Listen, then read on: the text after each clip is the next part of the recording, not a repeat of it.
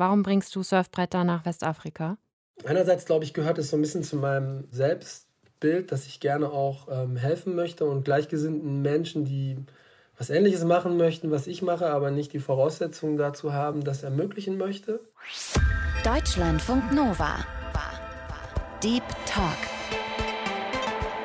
Mit Rahel Klein. Und mein Gast diese Woche ist Chris Klein, Gründer der Surf-NGO Provide the Slide. Und dann haben wir zum Beispiel eine Frau gehabt, die in Monrovia dann gesagt hat, so you choose to come here, you came by your own will.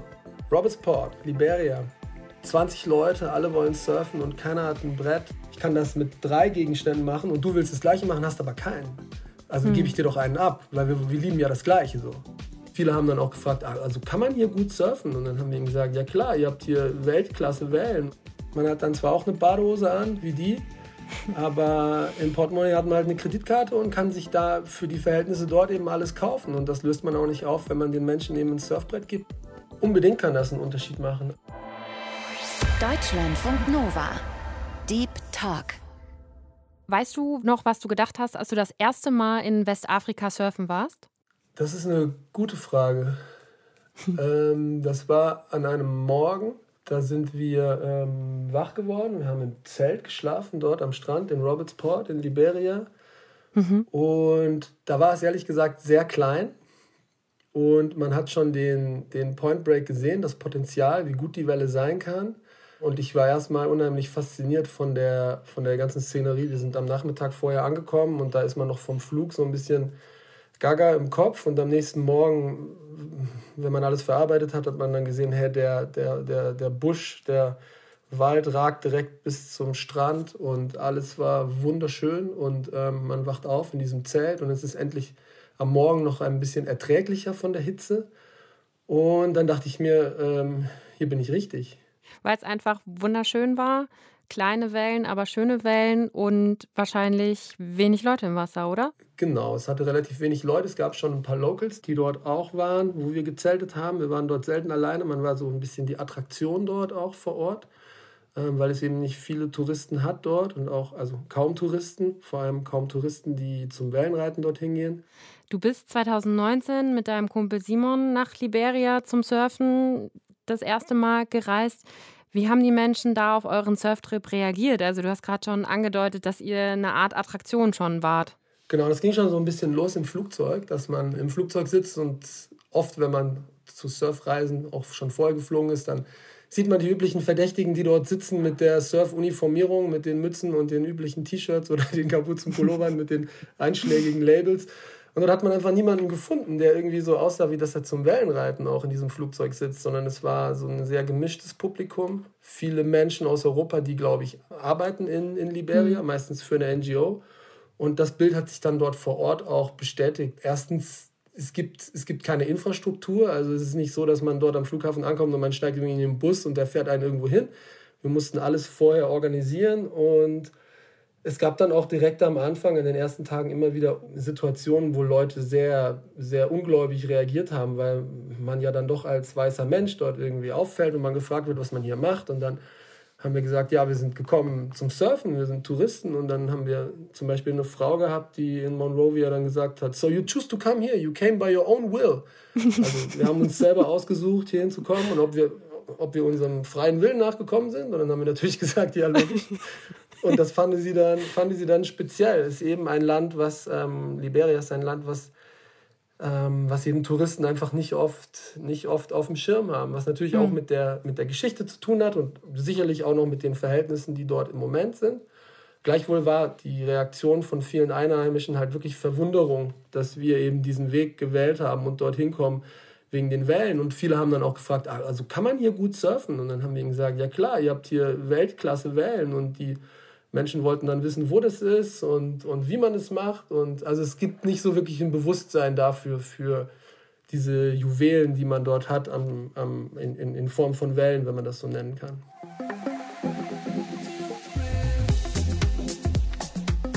Westafrika ist generell ein ziemliches Surferinnenparadies, also Senegal, Ghana, die Elfenbeinküste, Sierra Leone oder eben auch Liberia. Auch wenn das Surfen und auch der Surftourismus in manchen Ländern schon weiter fortgeschritten ist, in Senegal oder Ghana zum Beispiel, gibt es eben auch Länder wie Liberia, wo das immer noch ziemlich am Anfang steht. Und Chris heißt eigentlich Christopher Klein. Er lebt in der Schweiz und hat zusammen mit seinem Kumpel Simon die NGO Provide the Slide gegründet. Das Ziel ist es, vor allem jungen Menschen in westafrikanischen Ländern das Surfen zu ermöglichen. Und dafür sammeln Chris und sein Team alte Surfboards samt Zubehör in der Schweiz, Österreich und Deutschland und verschiffen die Sachen dann nach Westafrika. Auf der Website von Provide This Light gibt es eine Liste mit Sammelstellen, wo Leute, die noch ein altes Brett übrig haben, die abgeben können. Ja, und die Idee dazu ist eben nach einer Reise nach Liberia entstanden. Da sprechen wir auch gleich noch genauer drüber.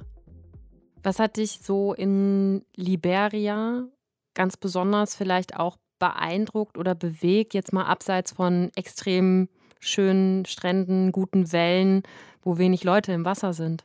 Also mich hat auf jeden Fall ähm, bewegt und verwundert, dass es einfach keine Infrastruktur gibt. Das heißt, es gibt keine Busverbindung, es gibt kein, ähm, wenn man dann in ländlicheren Gebieten ist, es gibt nicht wirklich Krankenhäuser, es gibt im Prinzip gar nichts. Es gibt eben kleine Dörfer und dort leben Menschen zusammen unter ganz anderen Vorzeichen, wie man das hier in Europa kennt. Und es war einfach ein komplett anderes, anderes Setting, wo wenn man hm.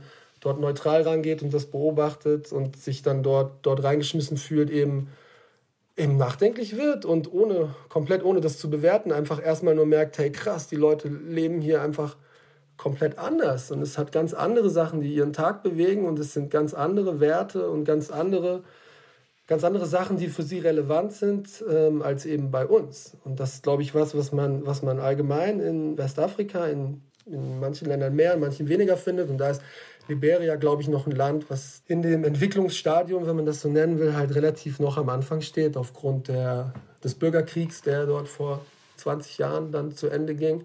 Und auch danach der, ähm, der Ebola-Krise, wo das Land immer wieder zurückgeworfen wurde und ist jetzt immer noch, man hat das Gefühl, es ist immer noch im Aufbau. Was mich auch, was mich auch beeindruckt hat, waren in Monrovia, in der Hauptstadt, Gebäude, die wirklich noch dort stehen, wie wenn der Krieg gestern vorbei gewesen ist. Mhm. Also Ruinen mit Einschusslöchern und ja, so stumme Zeitzeugen der, der grausamen Geschichte, wo man dann irgendwie im, im, im Jeep sitzt und da durchgefahren wird und dann rausguckt und dann denkt, wow, das sieht aus, wie wenn hier gestern noch äh, die Front war und die Menschen gekämpft haben.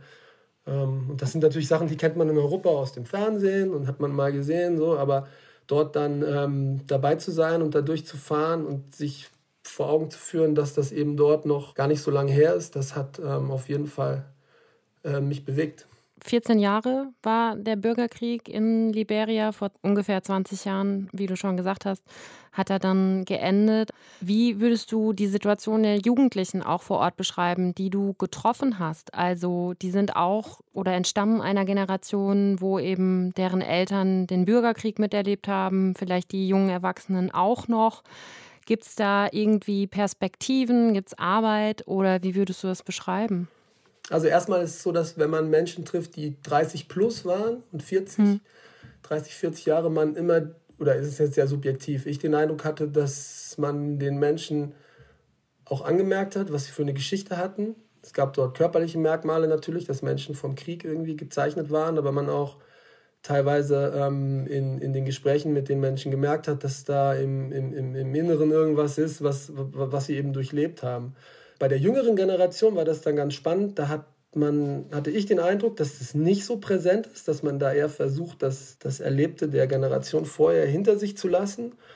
Gleichwohl ist es dann so, mein, mein Einblick ist natürlich beschränkt gewesen. Wir sind in Monrovia angekommen und sind dann relativ schnell nach Robertsport gefahren. Das ist eben der Ort, wo man dort sehr gut äh, Wellen reiten kann. Und die Perspektive der Jugendlichen dort ist, würde ich behaupten, nicht besonders gut. Es gibt eine Schule und man kann auch zur Schule gehen, das kostet Geld.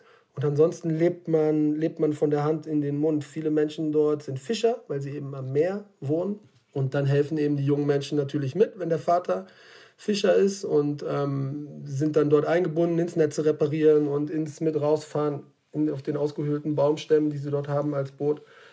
Und gemerkt hat man das auch vor allem daran, dass eben dann, wenn dann Touristen da waren, so wie wir, dass es wie so Center of Attention war. Das heißt, Mhm. Ich hatte das Gefühl, dass wir wirklich 24 Stunden am Tag umgeben waren von, von jungen Menschen, die eben auch surfen oder auch surfen wollen und die eben auch, auch ähm, das einerseits natürlich total spannend fanden, dass wir, dass wir da waren, andererseits aber auch natürlich gehofft haben, dass wir ihnen unser Surfbrett da lassen oder dass wir, ähm, dass sie uns was zu essen bringen, dass sie uns eine Kokosnuss vom Baum holen für einen Dollar und all diese mhm. Sachen, wo man irgendwie merkt, hey, das ist jetzt für die Menschen, es ist jetzt hier mehr noch als nur, hey, hallo und was sind das für Menschen, sondern man ist eben auch eine Form von Einkommen dort, einfach weil man weiß es und weil klar ist, dass man Geld hat und dann wird dort mitunter sehr viel Zeit investiert, um dann eben an der richtigen, zum richtigen Zeitpunkt am richtigen Ort zu sein und ähm, dort irgendeine Form von Geschäft zu machen, ein T-Shirt zu verkaufen oder eben eine Kokosnuss vom Baum zu holen oder ein Abendessen zu bekommen, was dann gebracht wird oder genau. Und dementsprechend, ähm, wie jetzt die Ausbildungssituation ist, genau weiß ich nicht. Aber mein Eindruck war, dass die Perspektive auf, auf ein Einkommen, was darüber hinausgeht, dass eben die Grundbedürfnisse des Tages gedeckt sind, eher schwierig sind.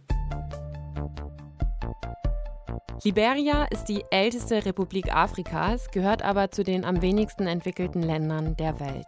Im Human Development Index, das ist ein Indikator der Vereinten Nationen, der das Bruttonationaleinkommen pro Kopf, die Lebenserwartung und die Ausbildungsdauer berücksichtigt, belegt Liberia Platz 175 von 189 erfassten Ländern weltweit. Und das hängt auch mit dem 14-jährigen, sehr blutigen Bürgerkrieg zusammen, der von 1989 bis 2003 stattgefunden hat. Eine Viertelmillion Menschen sind in dieser Zeit gestorben. Das waren 10 Prozent der damaligen Bevölkerung. Und rund eine Million Menschen wurden vertrieben.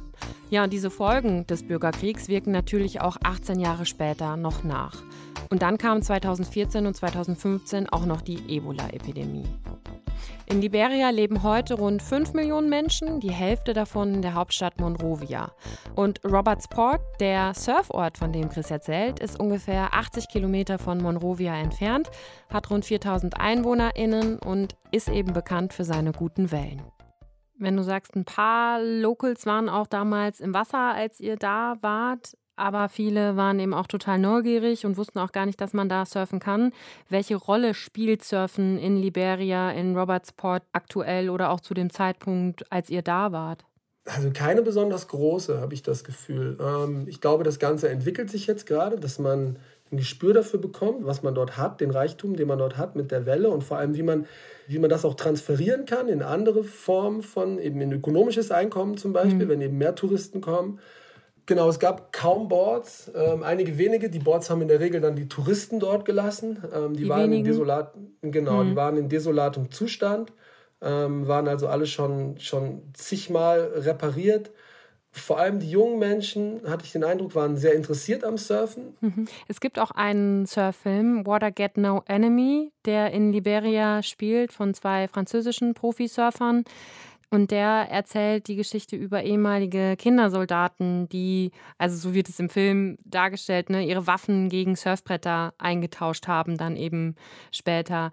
Das ist ja alles eine relativ überschauliche Community. Habt ihr die dann auch getroffen? Ja, genau. Das ist äh, spannend, dass du den Film ansprichst und auch die zwei französischen Pro-Surfer die waren, die waren auch dort und das hat man gesehen daran, dass eben ähm, das ganze Dorf dort, nachher, also alle Surfer, die dort im Wasser waren, die haben alle immer ein bestimmtes Manöver gemacht. Die haben alle immer so eine 360-Grad-Drehung auf der Welle gemacht. Nicht schlecht. Und im Nach genau, es ist unheimlich schwierig. Und im Nachhinein wurde mir dann klar, warum sie das gemacht haben, weil ähm, das nämlich einer von den beiden Franzosen dort auch gemacht hat.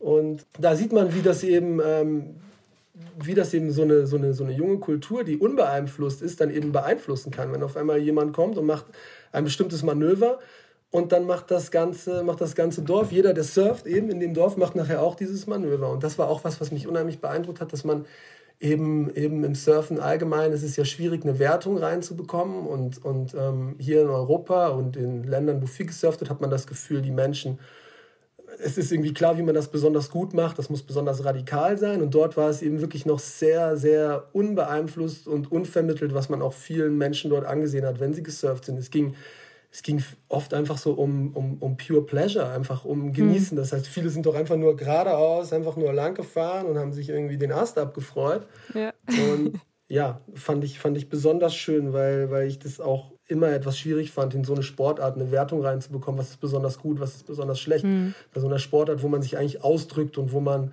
was macht, um es zu genießen. Ist ja nicht wie Fußball, wo man ein Tor schießt und dann hat man gewonnen, sondern es geht ja darum, mit der Natur dort im Einklang was Schönes zu machen. Und das haben eigentlich die Locals dort, die eben nicht beeinflusst waren von, von den vielen Bildern, die man sonst sieht, eigentlich in Perfektion gemacht. Das war für mich, ähm, für mich sehr faszinierend. Und gleichwohl muss man sagen, wenn ich jetzt sage, die sind dann, dann so gerade ausgefahren, die meisten konnten sehr viel besser surfen als wir. Auch, auch, ohne, auch ohne, dass sie dort ähm, die ganzen Surfvideos schauen und wissen, wie man eigentlich was macht war das Level dort eigentlich relativ hoch, ja, was uns auch, was uns auch sehr, sehr fasziniert hat. Genau.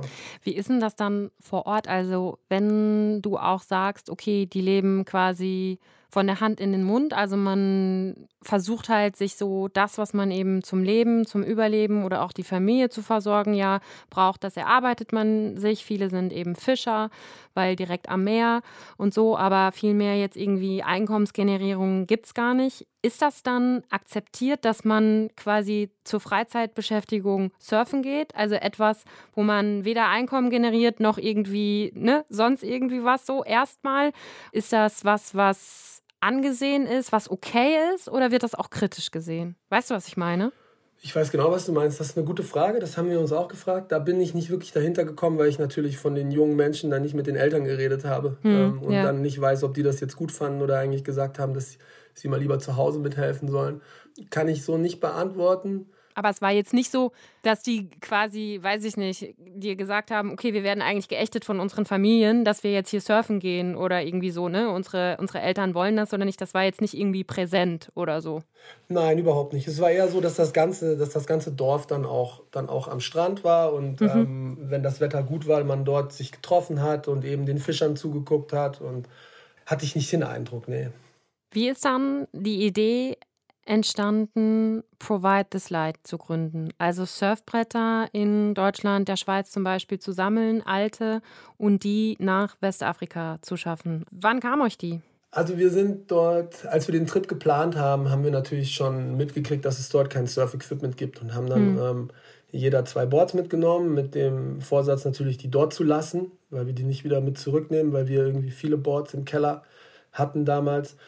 Und dann ja, haben wir uns das so romantisch vorgestellt. Wir lassen dann, lassen dann unsere Bretter dort. Und ich habe ja auch eben schon gesagt, dass viele Menschen aus dieser, viele junge Menschen aus der Surf-Community dort sehr viel vor Ort waren, wo wir waren. Und dann irgendwann kam der Moment, wo wir dann wieder abgereist sind. Und dann ging es darum, dass wir diese Bretter jetzt loswerden müssen. Und dann hatte mein Kollege Simon noch die Idee, weil er nicht weiß, wie man es geben soll, okay, er schreibt jetzt drauf, äh, Donation for the Robertsport Surf Community und sprich, wir hatten einfach Probleme damit, wem geben wir jetzt das Brett. Es gab einfach äh, ganz viele, ganz viele junge Menschen dort, vielleicht in der Zahl würde ich sagen 10 bis 20, die, die, denen wir relativ nah waren nach den drei Wochen, die uns auch irgendwie ans Herz gewachsen sind. Natürlich manche mehr, manche weniger. Ja. Und wir wussten dann nicht, wem geben wir diese Bretter und haben das dann nachher gemacht über denjenigen, der unserem Eindruck nach das Sagen hatte dort in der Community, haben sie ihm gegeben, haben dann mit ihm gesprochen und er hat dann auch gesagt, okay, er wird sich darum kümmern, dass, ähm,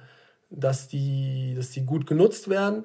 Und das hat in uns dann noch so ein bisschen gegärt, bis wir dann wieder zu Hause waren, weil wir so das Gefühl hatten, hey, 20 Leute, alle wollen surfen und keiner hat ein Brett und, und, und wir jetzt mit unseren vier Boards können dort nicht viel bewirken und, und es hat uns so ein bisschen auch den, Abschied ruiniert, dass wir diese Surfbretter loswerden müssen. Es war wirklich für uns so ein bisschen eine Situation, die uns geplagt hat. Und dann hatten wir die Idee anfangs, hey, lass doch einfach hier bei uns im Freundeskreis. Ich hatte noch irgendwie drei Boards im Keller, Simon hatte auch und Freunde von mhm. uns. Du kennst es vielleicht, wenn man Wellen reitet, dann hat man Kollegen, die auch Wellen reiten und es ist wie so eine Community und alle haben viele Boards, sind so ein bisschen ähm, vom Land eingeschlossen und fahren zweimal im Jahr ans Meer und häufen mehr Boards an und hatten wir die Idee, hey, komm, wir sammeln einfach mal ein paar im Freundeskreis und schicken die dann darunter über ähm, eine NGO, für die ich arbeite, die so eine Logistikanbindung mit Containern hat nach Westafrika.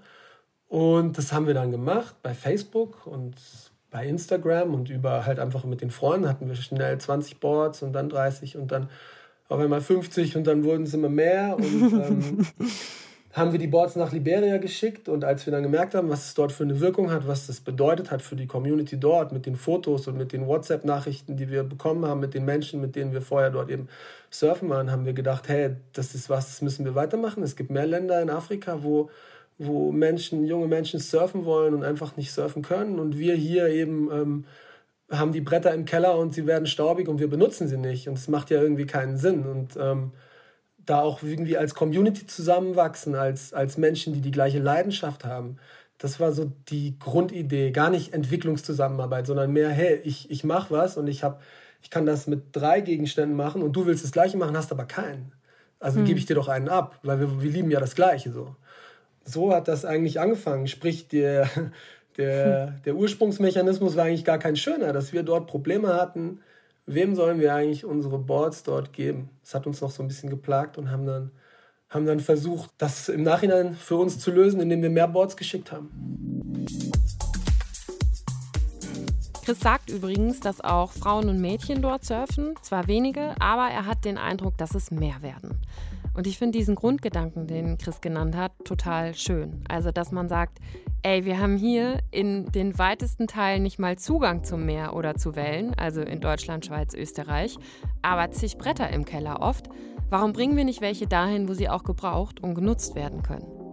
Bisher sind die Bretter vor allem in Liberia, Senegal und Ghana gelandet und jetzt sollen bald Bretter nach Sierra Leone in die Elfenbeinküste und Gambia verschifft werden. Wenn du dann auch vor Ort zwischendurch bist und auch mal, keine Ahnung, ihr organisierten Transport vor Ort und ihr verteilt dann oder lasst die Bretter vor Ort verteilen, wenn du mal dabei bist. Wie reagieren die, die Menschen, die Surfer, Surferinnen darauf oder auch auf dich? Ich war einmal dabei in Ghana, als Boards verteilt wurden, die wir geschickt haben. Und dann hm. stellt man sich das ähnlich, wie man sich auch die die Weitergabe der ersten Boards dort bei der Reise vorgestellt hat, so im Vor Vorfeld sehr romantisch vor, weil man arbeitet ja auch, wir machen das alle freiwillig und wir stecken dort sehr viel Energie rein und das Projekt liegt uns sehr am Herzen. Und wenn man dann in diese Situation hineingeworfen wird, merkt man, dass doch da noch ein bisschen mehr dahinter steht, als einfach nur hier, ich habe jetzt was und ich gebe dir was, sondern es hat natürlich ein, ein relativ konstantes un, konstante Ungleichheit zwischen den Menschen, einfach aufgrund der, der geografischen Orte, wo sie geboren wurden. Das heißt, man steht dann dort und, und, und, und, und irgendwie die Surfboards werden verteilt und es ist ja auch schön. Und ähm, ich will die Situation gar nicht schmälern, das hat mir immer sehr viel bedeutet und ich finde es super.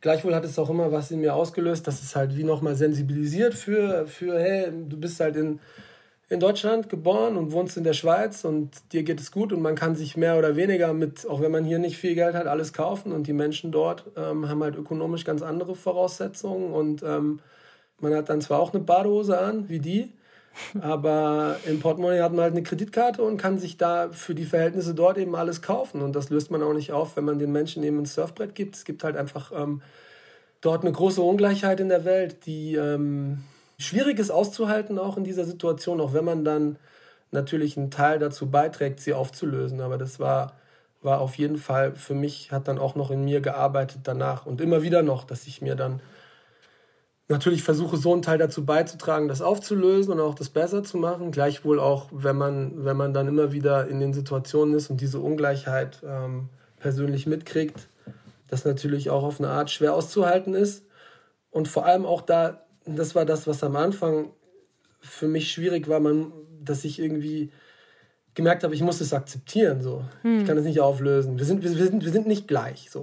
Ne? Ja. Also der Junge, der Junge in Ghana, der jetzt hier irgendwie zwölf ist und ein Board kriegt und ich, der ihm das gebe, wir sind nicht gleich. Wir haben nicht die gleichen Voraussetzungen im Leben. Es ist, ähm, man kann es nicht auflösen. Und man kann natürlich damit umgehen und, und versuchen, das auch auszublenden. Und in der Interaktion mit den Menschen ist es natürlich immer total herzlich und bedeutet mir auch sehr viel.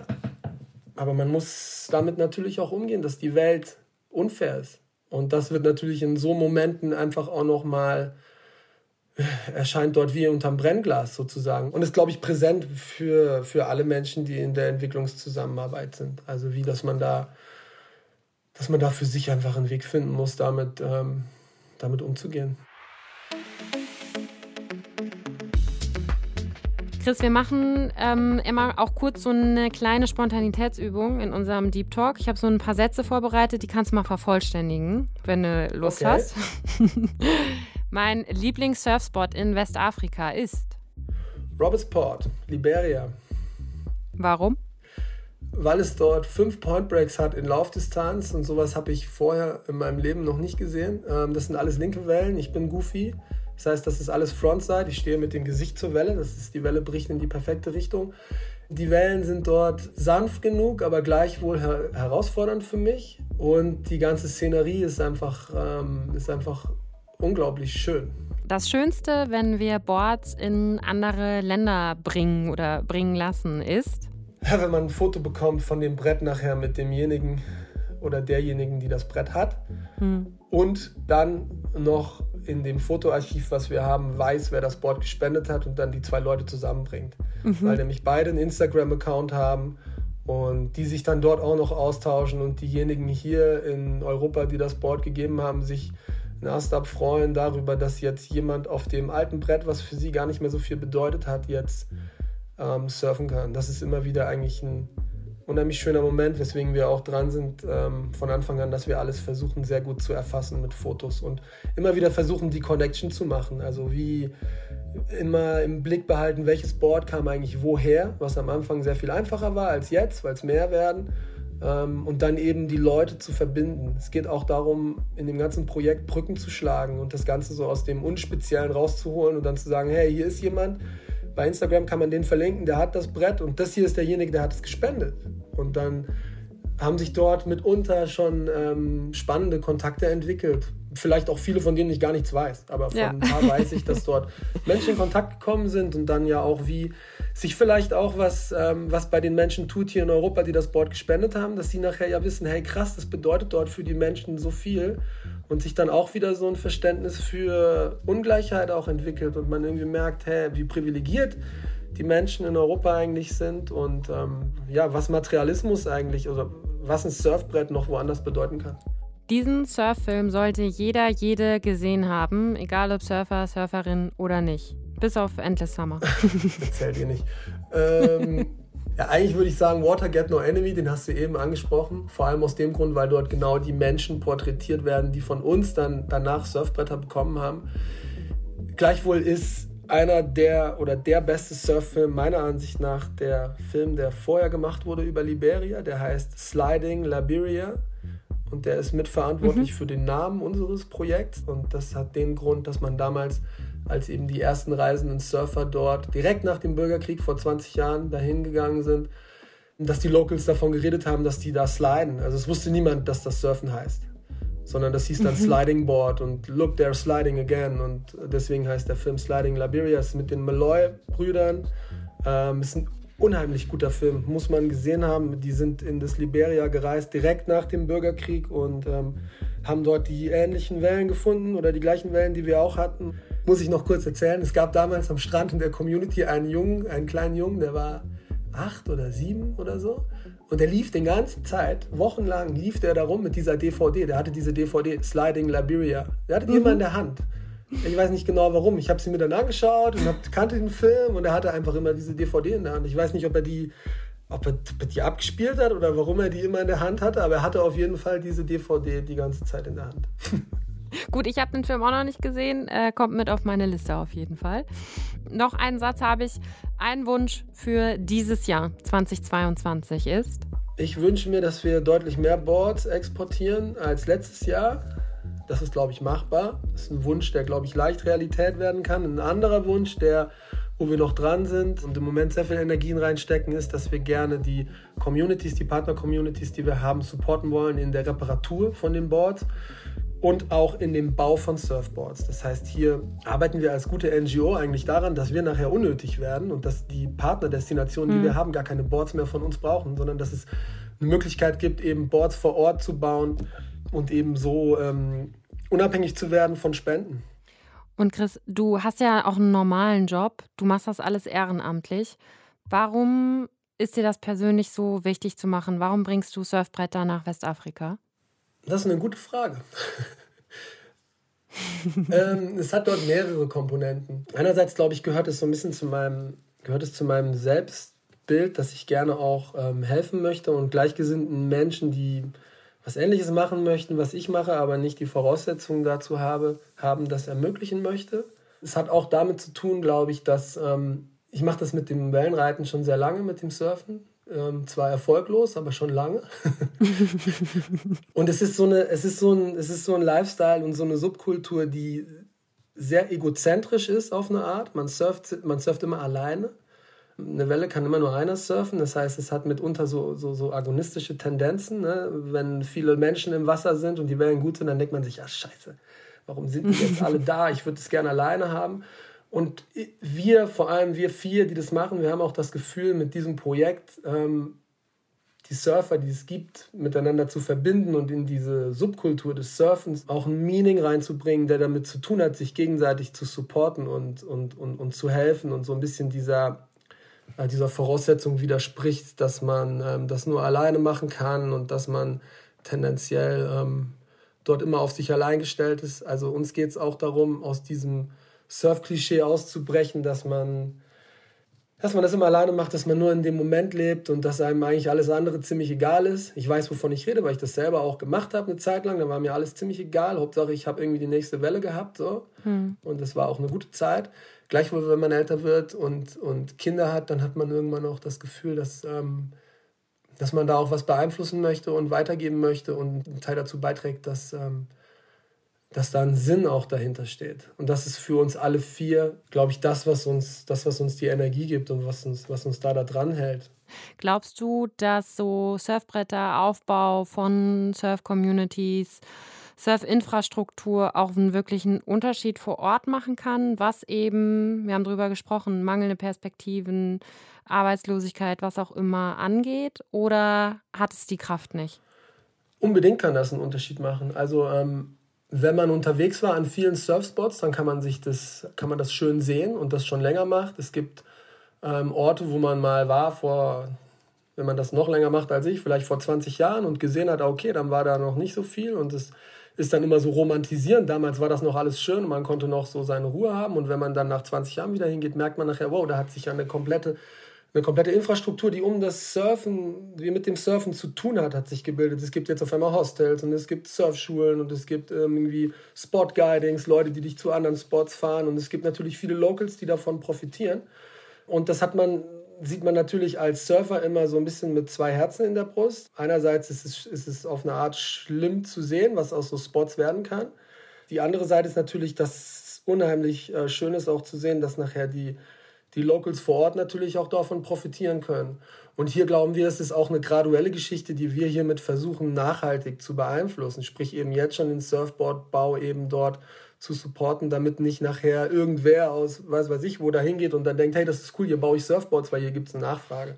Genau, dementsprechend habe ich den Eindruck, das kann einen großen Unterschied machen. Das war jetzt mehr so die Makroperspektive. Die Mikroperspektive wäre nachher jemand, der jung ist, ähm, Nehmen wir zum Beispiel einen Zehnjährigen in Liberia, der gerne surfen möchte und ähm, kein Surfbrett hat und der hat dann auf einmal eins, dann bedeutet es für ihn die Welt. Der ist Bestandteil der Community, der kann ähm, hat ein neues Hobby, was sein Leben beeinflusst. Der kann sich mit der Natur messen. Das hat, ähm, hat Auswirkungen auf sein Selbstbewusstsein, auf die, auf die Art und Weise, wie er aufwächst und kann ihn natürlich positiv formen. Eine andere Geschichte ist auch noch, dass wir glauben, dass wir so für die für die Fragilität des Ozeans auch werben können, dass eben Menschen, die surfen, tendenziell auch ähm, wohlgesonnen sind, wenn es um Verschmutzung geht und da sensibilisiert mhm. sind für, für Müll am Meer und ähm, genau hier wir auch hoffen, dass wir damit einen Grundstein legen können, dass eben ähm, man nachhaltiger mit dem Ozean umgeht und auch ähm, nachhaltig versucht, in diesen Destinationen was aufzubauen, dass Menschen vor Ort profitieren können von Menschen, die kommen, anderen Menschen aus anderen, aus anderen Regionen der Welt, um eben diese Wellen zu surfen. Sagt Chris Klein im Deep Talk auf Deutschlandfunk Nova. Ich danke dir für deine Zeit. Dank dir, Rahel. Das war der Deep Talk. Ich bin Rahel Klein. Sagt ciao, passt gut auf euch auf. Deutschlandfunk Nova. Deep Talk. Jeden Mittwoch neu. Auf deutschlandfunknova.de und überall, wo es Podcasts gibt. Deine Podcasts.